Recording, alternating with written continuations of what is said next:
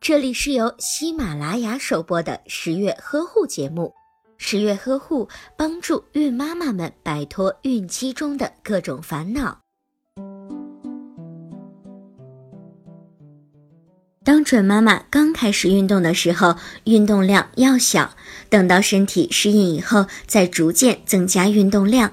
不要一开始就做大量的运动，以至于身体承受不了。运动时最好听从医生的指导建议，以保证运动的安全有效。在运动中，倘若出现任何的疼痛、气短、出血等现象，就应该立即停止运动，去医院进行治疗。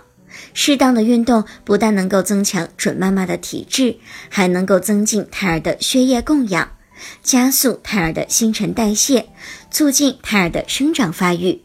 但是，不是每个准妈妈都适合运动。准妈妈需要做什么运动？什么运动最适合准妈妈？